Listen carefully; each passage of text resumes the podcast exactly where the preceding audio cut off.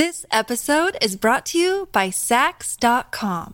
At Sax.com, it's easy to find your new vibe. Dive into the Western trend with gold cowboy boots from Stott, or go full 90s throwback with platforms from Prada. You can shop for everything on your agenda, whether it's a breezy Zimmerman dress for a garden party or a bright Chloe blazer for brunch. Find inspiration for your new vibe every day at Sax.com. Look, Bumble knows you're exhausted by dating.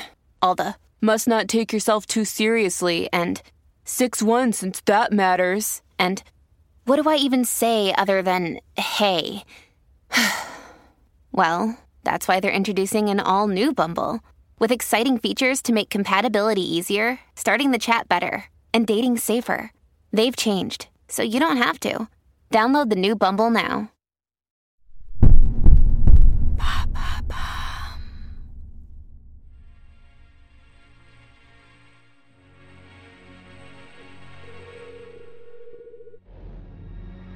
Au XIXe siècle, un peintre autodidacte se met à peindre des paysages de jungle, sans avoir mis un seul pied hors de France.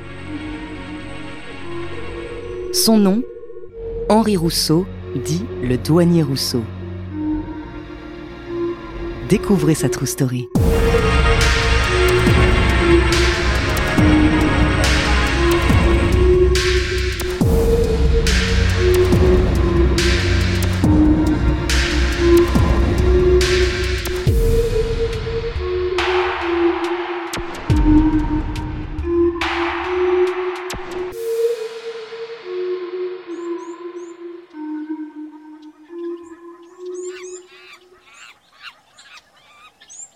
Si vous recherchez le douanier Rousseau dans la barre de recherche de votre meilleur ami numérique, vous trouverez des peintures de singes, d'éléphants et de tigres qui se cachent dans des paysages luxuriants.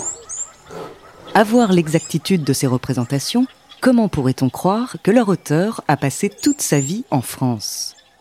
Et pourtant, Henri Rousseau n'a jamais voyagé et n'a jamais étudié la peinture.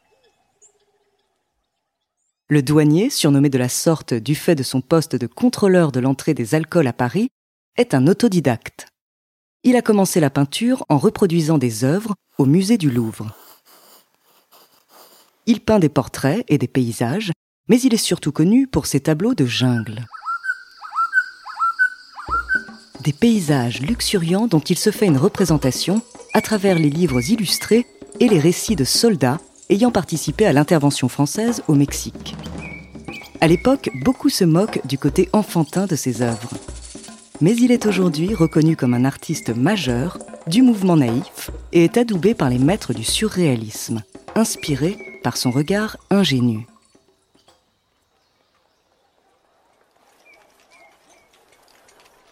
Né au milieu du XIXe siècle à Laval, Henri-Julien Félix Rousseau est le troisième frère d'une famille modeste. Il fait ses études à Laval et s'il reçoit très jeune un prix de dessin, l'artiste en devenir choisit de s'orienter vers le droit et devient commis d'avocat à Nantes. Il pique 20 francs à son employeur et est condamné à un an de prison pour vol et abus de confiance. Pour échapper à la maison de correction pour mineurs, il accepte de signer un contrat de 7 ans d'engagement dans l'armée, mais il est libéré au bout de 5 ans suite à la mort de son père. Il décide alors de rejoindre Paris. Après s'être marié, Henri Rousseau est embauché à l'Octroi de Paris, l'organisme chargé de contrôler les marchandises qui entrent et sortent de la capitale. À cette même époque, en 1872, il commence la peinture. Impressionné et influencé par le spiritisme, Henri est persuadé que ce sont des esprits qui agitent ses pinceaux. Ses œuvres sont déjà marquées par une grande naïveté. Il réussit à obtenir le statut de copiste au musée du Louvre. Il est donc chargé de reproduire des œuvres, ce qui lui permet de se familiariser avec les grands classiques de l'art. This episode is brought to you by Sax.com. At Sax.com, it's easy to find your new vibe. Dive into the Western trend with gold cowboy boots from Stott, or go full 90s throwback with platforms from Prada. You can shop for everything on your agenda, whether it's a breezy Zimmerman dress for a garden party or a bright Chloe blazer for brunch. Find inspiration for your new vibe every day at Sax.com.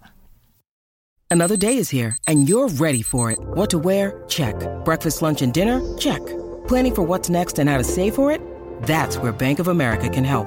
For your financial to dos, Bank of America has experts ready to help get you closer to your goals. Get started at one of our local financial centers or 24-7 in our mobile banking app. Find a location near you at bankofamerica.com slash talk to us. What would you like the power to do? Mobile banking requires downloading the app and is only available for select devices. Message and data rates may apply. Bank of America and a member FDIC. Il a 40 ans lorsqu'il tente pour la première fois d'être exposé, sans succès jusqu'en 1886 où il obtient enfin une place au Salon des Indépendants, salon pour lequel il n'y a pas de jury d'entrée. Henri expose quatre tableaux, mais ne se fait pas remarquer. Il est même moqué par la critique pour son emploi de douanier au contrôle des circulations de l'alcool. On lui trouve alors un surnom, le peintre du dimanche. Henri Rousseau n'en a que faire et continue à peindre comme il l'entend. Il expose au Salon des Indépendants et gagne chaque année un peu plus en notoriété. Lorsqu'il commence à montrer des tableaux de paysages luxuriants, sa peinture commence à être reconnue. Il explique sa fascination pour la jungle. Lorsque je vois des plantes exotiques, il me semble que je pénètre dans un rêve. Et cette nature est vraiment un rêve pour le douanier. Il ne la connaît qu'en lisant des récits d'explorateurs, des revues botaniques et en allant au Jardin des plantes à Paris.